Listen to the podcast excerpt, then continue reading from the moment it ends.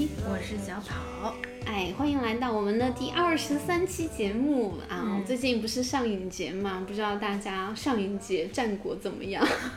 虽然这期出来的时候应该已经那个就是圆满闭幕了闭幕了，对，是的，啊。总之呢，就是前段时间我跟小跑就是发了一条微信消息说，当时那个苹果发布会嘛，然后他们出了一个头戴的那个，不知道是眼镜还是什么的一个设备，对，反正就是你戴上去之后，你可以看到一个。呃，尺寸大概一百英寸的超级高清的，可能四 K 分辨率的这种显示屏，然后它可以放在任何地点，因为你因为是头戴嘛，所以只要你的家里有那么大的一个墙壁，然后你就可以躺着、站着、蹲着，甚至所有各种对各种各样的方式去在家里面或者说别的地方去看一个像电影院一样的屏幕。啊私人影院，尊享私人影院。是的，然后当时就是给小宝转这个新闻，然后我说将来电影院绝对会死的。对，是的，就反正我觉得这句话其实大部分人都是认同的吧，不管是电影里面的从业者，还是说一些可能像我一我们一样的这种影迷观众啊，或者说一些可能平常也不看电影普通的。观众，对对对，是的电影，院死不死跟我有什么关系？就总之就是因为科技在进步嘛，就是这种超高清的显示设备，不管是嗯头戴式的也好，或者说你在家里也好，包括现在很多人都有的那个投影仪啊、我家里有一个，就是大家都会觉得说将来没有必要出去电影院去看电影了，你在家里就能享受到一样的类似的观影体验。嗯啊，就反正大部分人都这么个想法，直到 昨天晚上我看完《杀人回忆》从电影院出来，就是电影的结尾是在下小雨，在下雨。嗯，出来也在下雨。呃，不是，电影里面那个杀人杀人凶手每次杀人都是在雨里嘛，雨夜杀人。然后当时出来是十一点了，然后外面在下雨，然后就是本来是很瘆人的一个 这么一个体验，但是我当时脑袋里莫名其妙的冒出一句话，就是电影院将来不会死的。你被打脸了。对对对，是的，为什么会就是就是突然有这么一句话出现在脑海里呢？就是观影体验真的太好了。就我嗯我之前也会或多或少参加一些那个就是这种影迷组织的观影活动嘛，然后有呃大部分时候观影体验还是不错的。然后昨天那一场是真的就是观影体验好到哦，我觉得就是你一定要在电影院才能得到的这种享受。对，嗯，就是影迷场，影迷场。对我当时看的是那个美琪大剧院的一场，可能一个剧场里面差不多千人规模吧，我感觉。反正总之场子特别大，然后没有一个人在那边聊天，至少我周围没有，然后也没有看到奇怪的手机的哦亮屏。你坐在 第一排。没有，但我旁边的人也都没有在那个玩手机，所以还是蛮好的。就是，而且有个特别奇异的体验是什么呢？就你在看电影的时候，随着故事情节的推进，不管是笑点的时候，还是那种比较 shock 的，就是情节出现，你会哦发现哦，原来身边人跟你一样在担心，或者说在大笑，就是那个被带动的这种情感共振的这种感受太好了，太美妙了啊、而且就是有有一个社会学理论里面那个词叫什么集体记忆嘛，就是说。其实，嗯，就是所有人一起见证或者说经历一个事情的时候，这件呃这个东西，不管是物质的或者还是非物质的，它就成为你们所有人大家一共同的一个集体回忆了啊，就是有点类似于说，看一个电影就是创造了一次特别的。对，是的，就我们在场一千人，然后有了这么一次特别的共同的体验和回忆，就给我的感受是非常奇妙的。而且因为你在就是当场的时候，你想着就是一千人同你一起在悲伤，或者说同你一起在欢笑的时候，对比于 你自己在人，卧室，或者说在别的什么地方独自看一个一百英寸的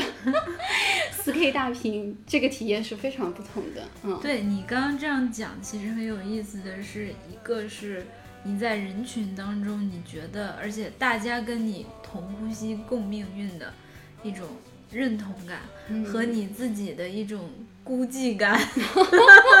倒不至于是孤寂感，因为有时候你会觉得一个人看电影也挺好的呀。是的，因为你想啊，什么去电影院，说不定还有什么小孩子、家长之类的这种噪音呀。就是从这种角度上来讲，呃，观影秩序肯定是你一个人看的时候最爽的嘛，对吧？但是就是这种大家一起看，然后情绪的这个感染是没办法，一个人是真的没有办法，对，无可替代。对，而且。是你坐在黑暗当中，你听到周围的人跟你一样频率、一样节奏的呼吸的时候，嗯，这个太奇妙了。我觉得一定是你要有经历过这么一次，嗯，就是，呃，就是这种非常好的、良好的观影体验之后才能感受到的，嗯，或者说就是刚才那句话其实可以改一下，就电影院，我不知道会不会。火或者电影院万岁！不不不，我觉得就是这种集体观影的这种形式，绝对还是会留下来的。嗯，未来我们可能不是在电影院里看，或者说露天电影，他换了一个什么别的叫法啊之类的。但是这种嗯大众一起观赏一个作品的体验还是非常难得的。嗯嗯，我特别认同，所以我就特别喜欢。电影节嘛，因为就是它会给你一个特别的一个，就是圈圈了一块时间和地点，反正就就这么长的时间内，然后就这些限定版上映的影片，你要不要来看？然后一般也有很多所谓的冷门作品，真的都是影迷才会来的，要么就是特别早啊，要么就是半夜场。你没有对电影的一些热爱，你可能大概率不会抢这种。呃，也不知道是谁拍的，不知道谁演的，不知道好不好看的一个电影。嗯，对，所以我是觉得上影节对我来讲一直都是很特别的。是的，就还有一个点是，其实上影节。嗯，或者说其他所有的类似电影节，他们都会在期限范围内上一些经典老片嘛。嗯，然后就很多非影迷的群体就会说啊，你为什么要去电影院看老片？在家里在电脑上看不行吗？对，就是其实是蛮多人都会有的一个疑问。嗯，对，然后我也想请小跑聊聊，因为小跑这次 去上影节看的几乎全都是老片，你为什么会去电影院看老片？哦，对，就是谈到这个，我觉得昨天我跟一位朋友的对话，我也觉得蛮有意思的。昨天是他给我发来说上影节的一些呃提名和奖项已经公布了嘛，他就说你有看过的吗？我说当然没有，因为我抢片的原则是只抢老片。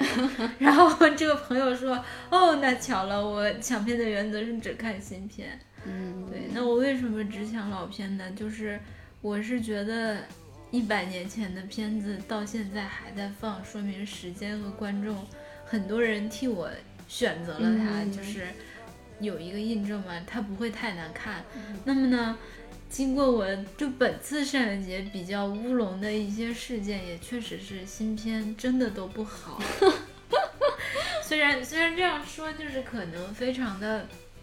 武断啊，因为首先本人抢的票也不多，然后新片的占比又不多，就是只不过抢了两个新片都都都踩了雷嘛，然后就这样说。但是说明什么呢？就是你老片你比较少踩雷是真的。嗯，是的，就毕竟几百年啊，不至于几百年，就几十年过去了，还在口口相传，就大家还非常推崇的，就必定是有闪光点的，就不说。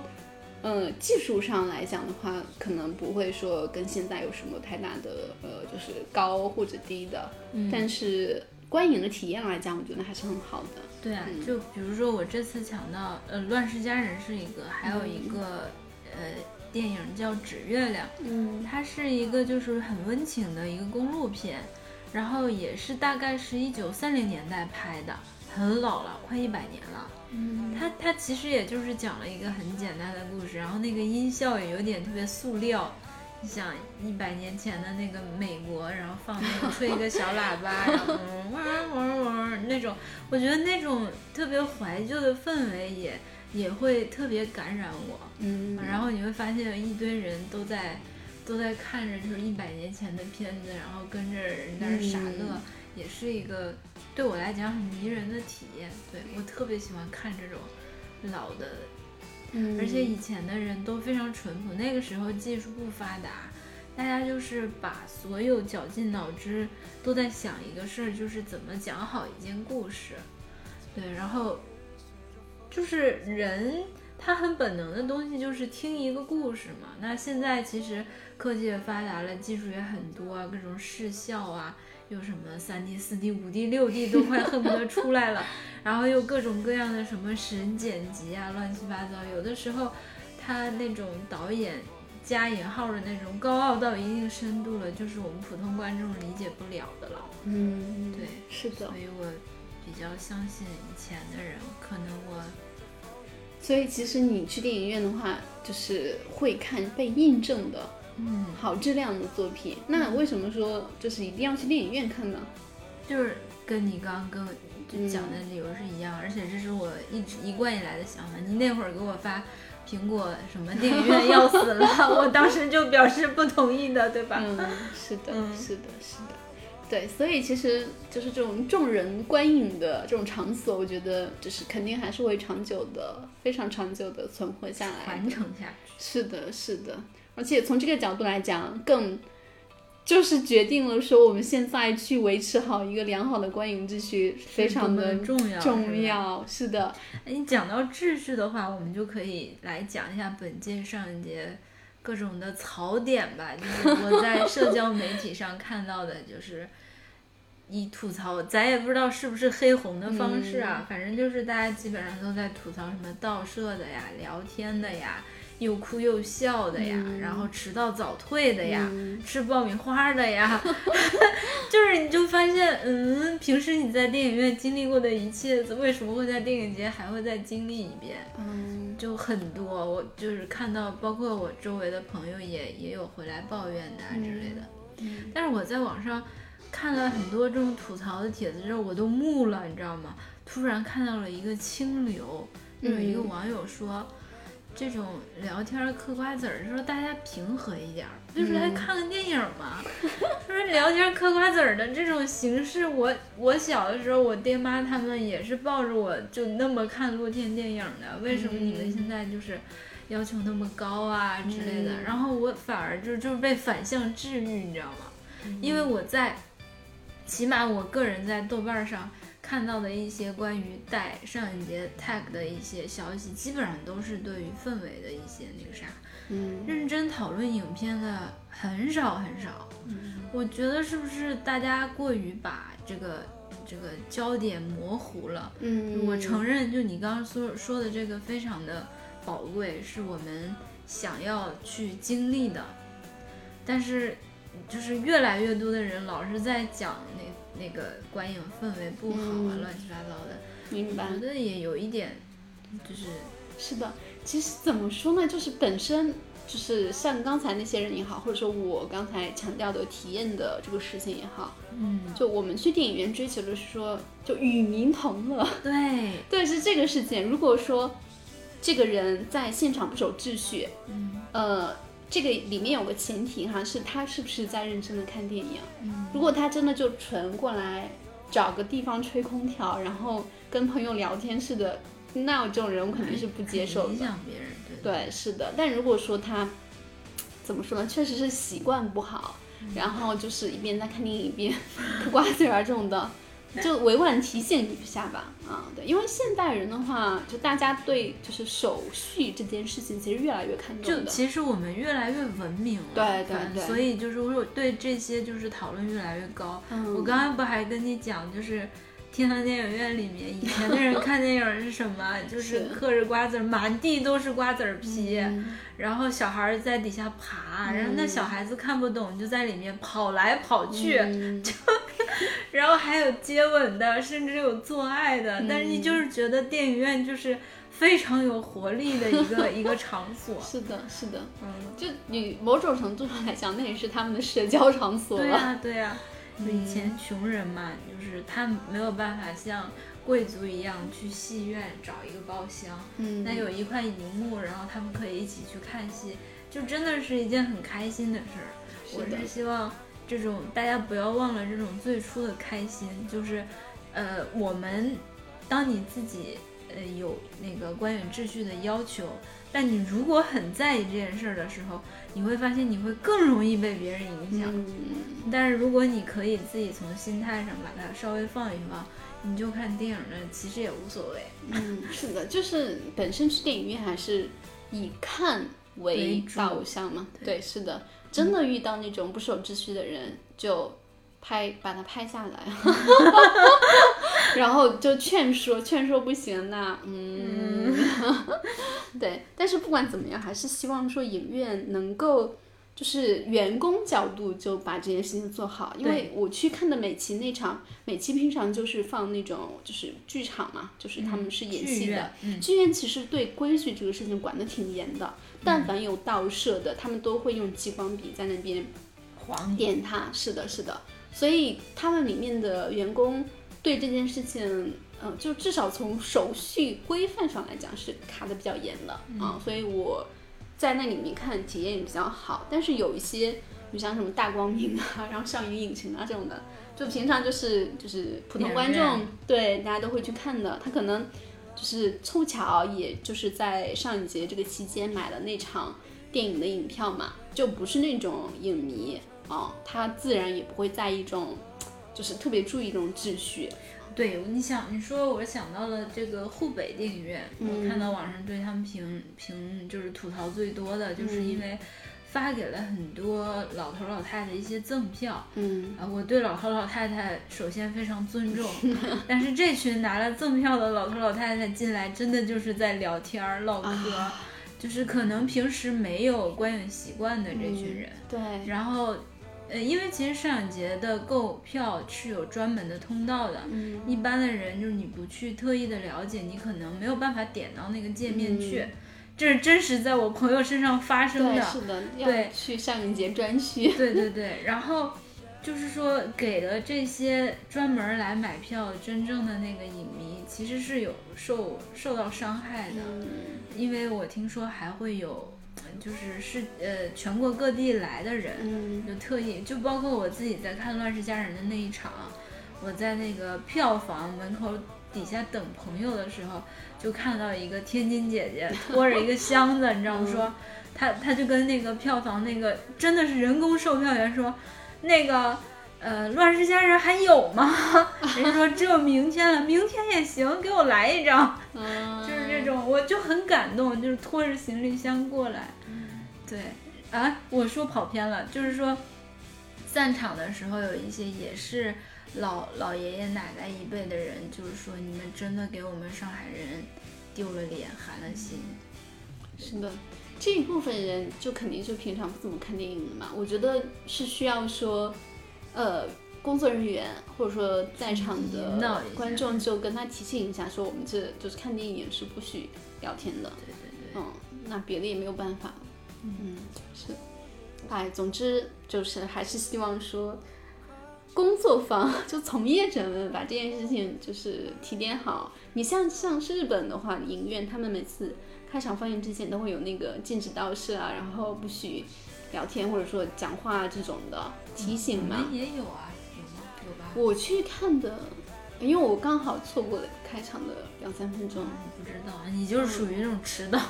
哎，但是我的票上写的是五十分，我是四十七分到的，不知道为什么就已经开始放了，我也非常的疑惑。提前播放了。嗯，是的，就是反正因为我是迟到达人了嘛，就迟到已经有经验了，就反正如果你晚到，一定要弯着身子，然后静悄悄的，不要开闪光灯晃来晃去的对对对，是的，走过去，而且一定要在你找位置之前，入口的时候就把你的方位确认好，不要走到那边了再去摸黑找自己的座位。叮，我们应该说不要迟到。OK OK，不要迟到是最好的，是的。嗯，好呀，行，那呃聊了非常多乱七八糟的上影节的秩序啊、体验啊，来聊聊说我们看过的几场电影吧。嗯，我今我上影节我抢到了五个嗯电影，然后再加上院线的片，一个《天空之城》，嗯，还有一个蜘蛛侠，叫什么《纵横宇纵横宙》宇宙，啊，嗯，就是最近大概两周内我看了七部电影，对你来说非常高频率了。对，已经是很高频率。然后上周整个就是挺幸福的，就是上周周五我看了我就是本届电影节第一部的影片，晚上八点四十看的《寂静的生活》，嗯，因为看完的时候好像是十一点半还是多少，就很晚了。嗯，对于正常人来讲，他就不太会去抢这种票了。对，对，然后那天晚上看的又是特别好看的，我特别喜欢的作家的一个电影，然后又讲了一个很美好的、很美好的故事。这也是一个大导演一丹十三的呃作品，但是我之前没有看过他的，就属于盲抢。我只是觉得名字好听，我就抢了。抢完之后，别人才告诉我说，啊，这个电影拍的是大江十三郎的那个作品。我说啊，是这样啊。对，然后就很幸福，它整个调子都是那种很暖、暖洋洋的。这部电影好像是七十年代的片子，然后就是在那种因为呃作者呃故事当中的本身也是一个获得过有名文学奖的一个作家，然后他住在那种高级的洋房区，然后就是生活就是很优渥的。那样的，就整体的环境啊，格调都非常好。然后你看的就是一个很治愈的故事，就会觉得我又是在星期五的晚上，你知道吗？就是幸福加倍，然后就是开启了本届电影的就是完美的开头。这个电影看名字我就不会去买，看起来就是很符合你的取向，就那种像像散文一样的电影。啊，对对对，就真的是就嗯就很美，很好看。具体的，因为要讲的太多，我也不会去展开。嗯反正本届电影节在我这儿最佳吧，嗯就是新没看过的是最佳。然后第二天就去大光明，然后早上八点半嗯去看《乱世佳人》，所以我们就说真是披星戴月，就比上班都早。前一天晚上二半夜回家，是的，第二天早上一路，然后《乱世佳人》上下两部连放，大概放了四个小时左右。啊，对，然后我本来我是从小到大从书到电影都很喜欢，嗯然后又在影院看到这样的一个故事，那天氛围也蛮好的，嗯就就很开心。嗯嗯，你们中间有中场休息吗？有，但是中场休息非常短，好多人就是没进来，就不够人上厕所的时间，对对对，是的。你们那个场子有多少人啊？大光明那个？也很大。我这几次去的就是包括 SFC 的那个杜比剧场，那个是超高规格的，啊，我知道那个挺大的。就是一个是大，一个是叫什么座位也都设计过音响，然后说一个杜比剧场的造价比正常的一个电影院都要贵。嗯，是的嗯。然后我在那么豪华的一个剧场当中看的就是指月亮，啊，是并并对什么音效啊什么要求都没有很高的一部嗯片，但是因为它又是很淳朴的一个一个治愈性的公路片，就属于温情向的啊，然后也很幸福，就对。那也蛮好的。对，这种幸福就其实持续了很久，直到我那天，也呃上周几的时候，上周六的时候，在临时收了一个乡愁，嗯我以为是塔可夫斯基的乡愁，我也没看，然后我一看我有时间呀，于是我就就去看了，结果屁股一坐下来，发现是一个什么意大利的片子，然后呃一看那个画质，你就知道它很新，嗯就是非常的高清的。然后好吧，然后那个位置也蛮好的，但是就很无聊，就不知道导演想再讲什么。就就，然后一个小时的时候，我就如坐针毡，我就想 撤，然后因为我又在那个皇帝位嘛，嗯如果我一撤的话，一半儿就是那那一排的一半观众都会受影响，然后我就在那儿百无聊 赖的就就就就在那儿抠脚抠手，就等着那个结束，然后就真的是不要不要临时受这种芯片。如果是我，我会退场的。嗯然后我们上一节的那个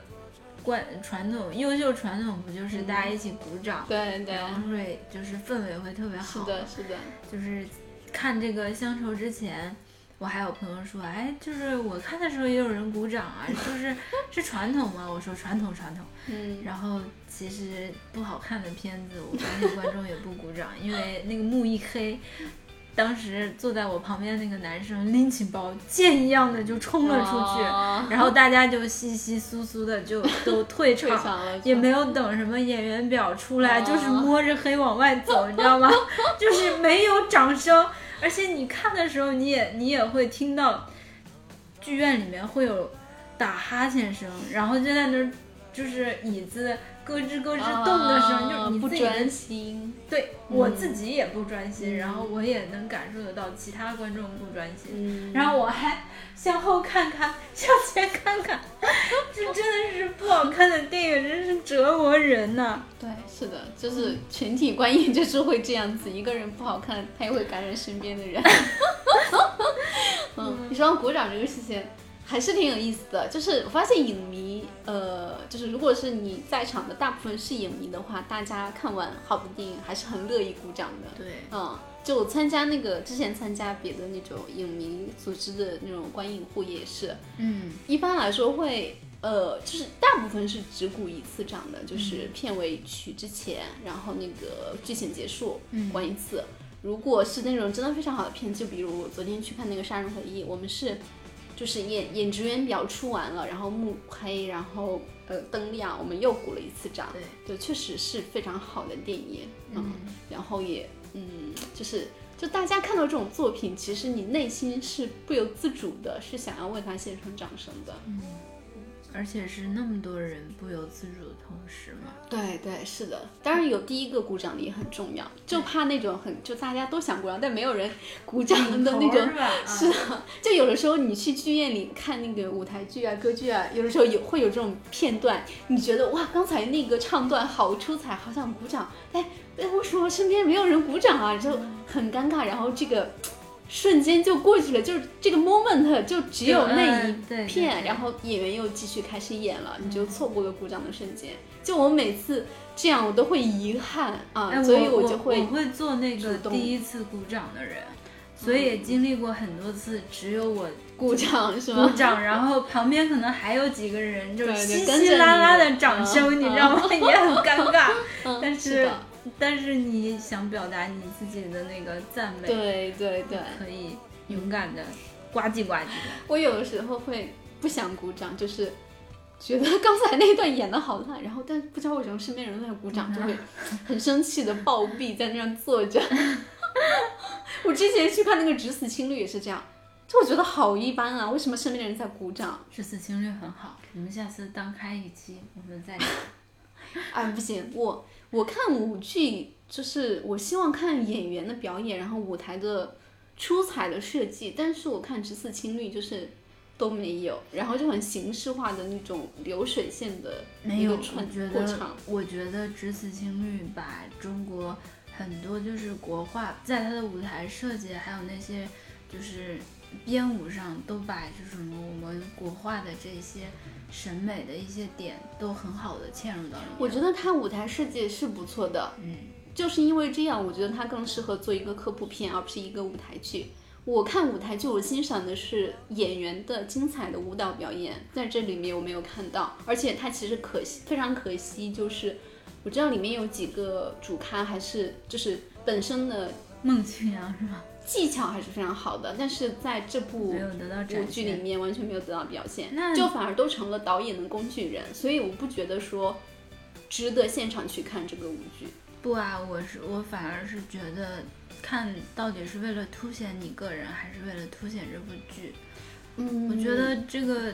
这部剧，哎，我们不应该在这儿来聊。没关系，就发散聊嘛，就因为都是在众人观影的一个场所，就是我发现每个人去看，就是其实这个是肯定的，每个人去看一个作品的时候，你想要得到的那个审美愉悦的点是不一样的嘛。我去看舞台剧，我非常明确，要么就是如果是那种剧情线比较明确的，我就会想着说这个剧情很精彩，然后情节翻了几番这种的，我会很开心。然后如果是那种剧情比较单一的，那我就会欣赏 演员的表演。嗯，《只死青绿》就是这样子的。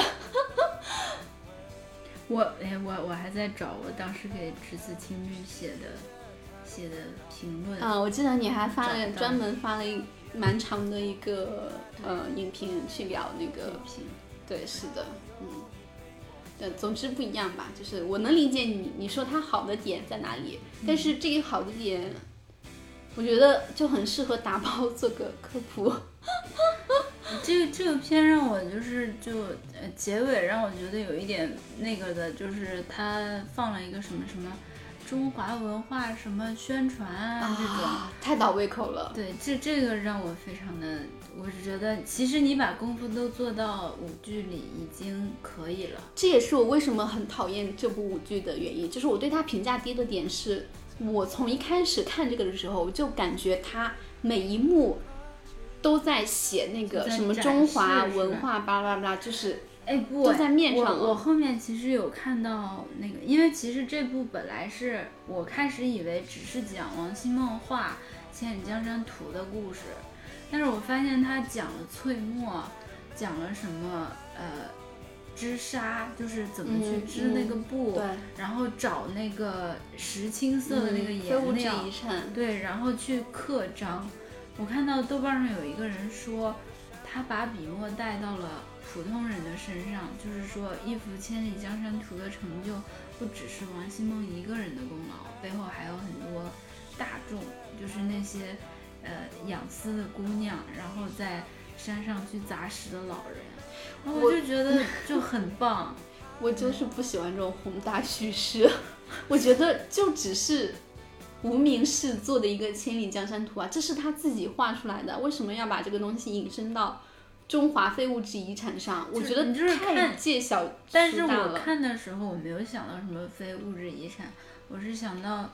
就是大家都在都就是以前的人做事很认真，嗯，我我可能是我自己阈值比较低，我看这个东西就非常的敏感的感受到了它这个宣扬中华教育意志的这个这个点，所以我看的时候，我看了前面十分钟，我就感觉在看科普作品，嗯。这也是我为什么一直就是对它评价高不起来的原因。然后如果是科普作品，我也能接受，那么你要给我一点别的，让我得到愉悦的东西嘛。那么我期待的就是演员出彩的表演，但非常可惜的是这里面没有。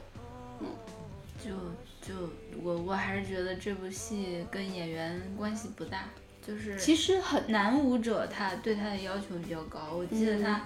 就是在有几场雨当中跳了的一个舞，我觉得跳的不咋地，我那场。我那场跳的很好，而且它是一个闭卡。嗯，然后还有一个就是他在那个呃幻丝幻丝的那个姑娘嗯周边就是跳来跳去的，然后跳完了之后，他靠在一个大石头上盘着腿，嗯然后就是饲养着身子，然后抖了抖膝盖，你就是觉得就是一个小孩儿的一个少年的那种意趣还在，嗯对，就是他还没有到一个就是特苦大仇深的，因为他不是十八岁就死了嘛。嗯，那在画这个之前，他就是一个少年，就是一个好儿郎，就到处玩儿的那种形象，嗯是的。就觉得他很可爱。嗯那你那场的演员还不错，我看的那场演员大概也是有的，但不知道为什么就看完觉得他们表演的也挺敷衍的，嗯就甚至看到好几场，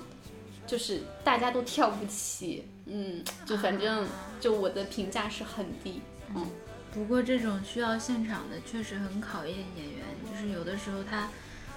他演的不好，就整部戏都砸了。其实这部剧我想到另一部作品《永不消失的电波》，嗯，也是有剧情的，也是同样有教育意义的。他当时就就是讲的红色革命精神嘛。那部剧剧情多强啊！但是对呀，他就没有说按着我的脑袋让我去学习革命前辈的精神。人家不管是演员的表现也好，还是剧情上也好，它是一个闭环的东西，是能够说的，就它是有人情味儿晓之以情，动之以理在对，的它。有小家和小人的一种感受，也有就是大时代的那种漩涡和命运推着你往前走的那种悲怆。就是故事电波已经还是要这么多年了，就是已经我真的我我说起电波，我就是他全方位的成熟。嗯，我觉得他那一定是都不知道演了多少遍，改了多少遍，才是我们俩当时看的那个。可是《千里江山》啊，不是《千里只此青绿》，作为一个已经火了也好几年的年，两三年。这部剧来说，我没有看到他在这这么它本来多巡演里面，他就是一个很弱剧情的一个一个东西，就是有弱剧点像情。又弱弱技巧，我真的发现不了他除了舞美之外，所以我觉得就是美，就是你对这种美的感受，而且而且我是，可能是因为我首先就是对，呃，一个少年画完了一幅名作，然后就死了的这种故事特别的迷恋，对这个就是已经在我这儿是一个特别大的一个剧情了。啊，然后我就我就真的是上来没多久我就开始哭，你是不是挺喜欢王尔德的？嗯，还好吧，嗯，对，因为因为王希孟也是呃很久以前就知道他就是少年的这个事儿嘛。然后我记得我当时第一第一次知道这个还是那是一四年一五年在嗯陈丹青他做的一个节目叫《局部》，他第一季的第一期讲的就是《千里江山图》，我还写了个日记，我说哇有这样的一个人，嗯就是一个一个一个少年。然后当时陈丹青说，王希孟永远永远十八，嗯就是你就看到他那个蓬勃的那种状态，嗯就是他他他就留了一幅图，但是他在我们国家的历史上，他永远十八岁。你就你就就对这个故事，首先就特别吸引我，然后就是我首先我就看到了他，知道他就死了，然后就很难受。嗯，哦，明白了。所以其实你去看这部舞台剧的时候，你是更多的就共情或者说带入到王希孟他本身这个人所经历的故事，以及他最后悲剧性的结结局上面。对，嗯而且我觉得他各种的那个叫什么，应该是编舞嘛，就是他的那个以前我们看的那些舞剧都是基本上大舞群舞，它有一个比较完整的构型，比如大家站一排或一个方，然后一个斜线怎么怎么样的。但是这一部剧呢，它总是用那种三个人一组，两个人一簇，全部都是这种散点，这就跟我们国画用的那个。对，是一样的，你就会觉得他，而且他的服装也是，他画那个呃表现千里江山的时候，就是穿着这种土黄色的一个人在那趴着，一个人在那就是半蹲着，就是山石。我那一刻我觉得真的好传神啊！嗯对，而且青绿的这个出现，虽然他非常的工具人，嗯但是他每次出场，我都会觉得他就是作为一种精灵，一种就是幻，怎么说是艺术上的至高追求吧。就是你为了描绘，可能艺术家要描绘那种真正的美，然后他去感受青绿，但是他其实看不到。嗯，然后就是舞剧当中把它换成了一个人形，嗯嗯，然后说这个女主 A 卡叫孟庆阳嘛，嗯就是说她跳得很好，但是她就也 就那么扭了几下。摆 pose。对对对，然后我说，怪不得她还能连演两场，就感觉也不费劲儿啊是的之类的。是的，对我，我觉得所有的这一些就是青绿，好多东西都是点到即止，它没有说特别大的给你用交响乐汪，然后就助力你哭吧，好可以再哭再哭那种，就是所有的都是那种淡淡的，然后这就很中国的那种感觉，很古典。嗯，我理解的是什么？就只此青青绿就是我们的祖国的大好江山吗，然后又宏大叙事了，嗯，所以我看的时候我就在感觉自己在看样板戏，嗯，你你可能是一直觉得他们很宏大，然后就是没有，但如果你所有的角色都有自己的象征意义在，对，但是你嗯。如果觉得他们是每一个就是具体的人，你你就会觉得很有意思。就我觉得他就是不好的点在于什么呢？就如果我是一个没有太知道王希孟的背景故事的观众，我就是嘛，我看完的时候其实。我就把王希孟理解成一个传承非物质文化遗产的画家了，啊、就是我我如果没有看过《千里江山图》，我甚至想象出来他画的《千里江山图》就是织女在劳作，矿工在劈山，嗯然后什么就是还有其他人在砸什么墨啊，然后刻什么章啊，我我以为他画出来就是这种东西呢，还好我看过《千里江山图》，那我就更生气了。嗯，好吧，我们到青绿的跑题也大概差不多了。好的，收收收。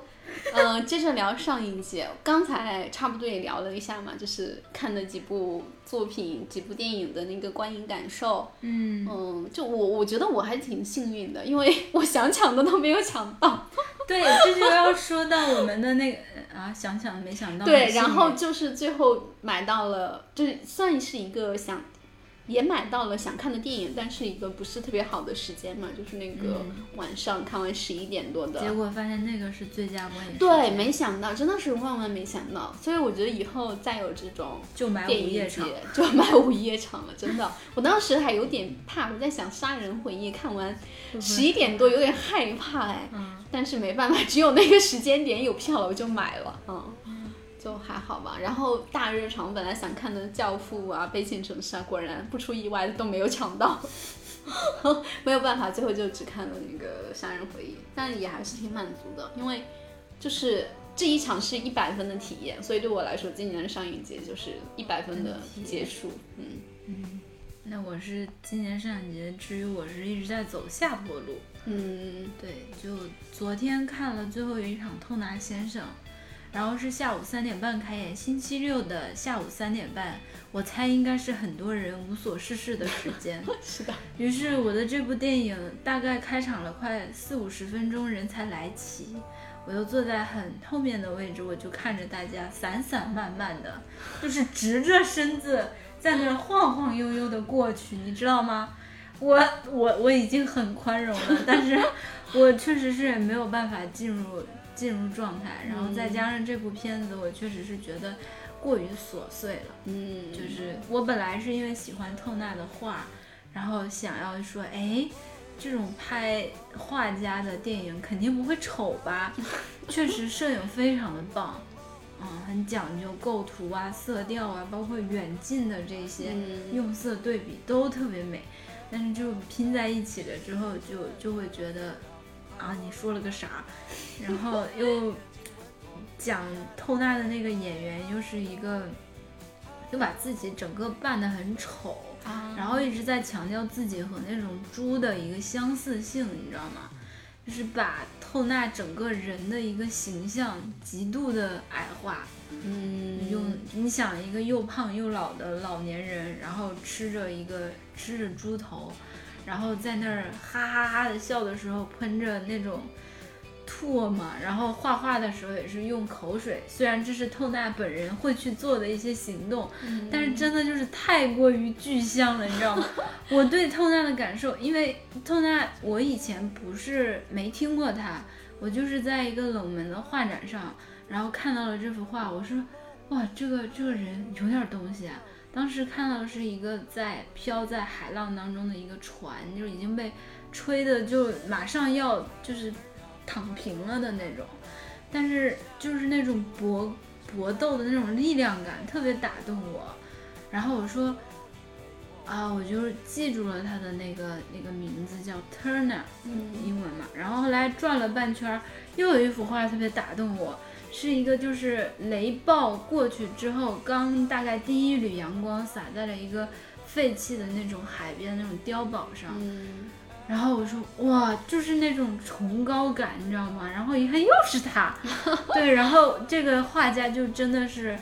你没有所谓的教育和别人跟你说毕加索很厉害，梵高很厉害，就是你完全是自己对被他打动动的。然后我我私藏在心里很很喜欢的一个画家，然后当我在荧幕上看到这样的这样的这样的形象之后，我就觉得艺术家的世界不要随便走进了。母鸡和鸡蛋分开来看。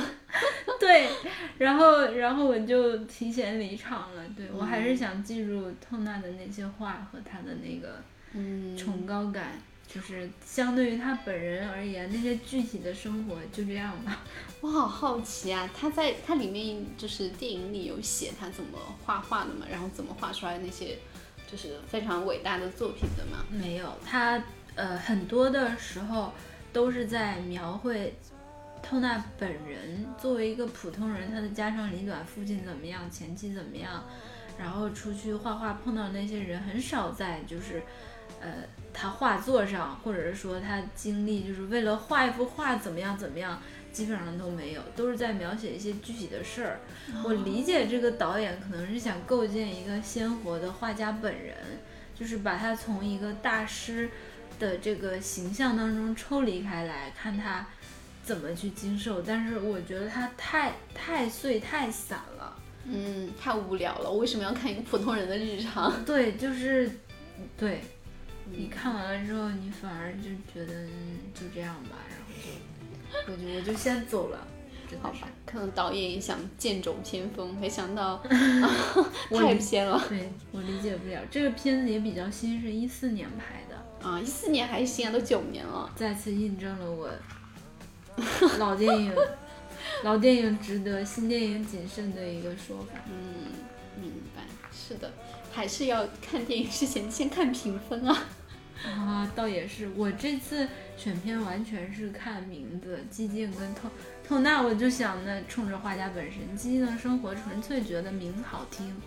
然后我想我不能抢太多，因为我从来没有抢过太多，这就讲到了抢票策略，我当时是托周围的朋友帮我抢热门，我自己把这几个冷门的票都抢到了，嗯，我就很开心，嗯。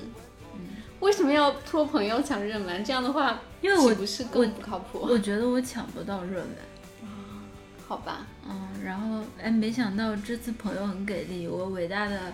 朋友 Sam，我说帮我抢个乱世佳人，他竟然手抖抢了五张，们还转出去了三张，你知道吗？他说我第一次抢。我不知道，然后他在那个电影群里 说：“我不好意思，我第一次抢，我手抖点多了，人家以为他是黄牛，你知道吗？怎么有这么多票？原价出哪有这么良心的黄牛？” 嗯嗯，好吧，反正还是挺有意思的。我这次抢票也是。就我发现，真的抢票是不能选座位太好的地方，就是就是，但凡这种黄金观影区，一定就被锁住了。对你一点就是没有没有没有，是的，然后你被越挤越往边上，是的，是的，然后心情也在几秒之内就是降到了很低点。对，是。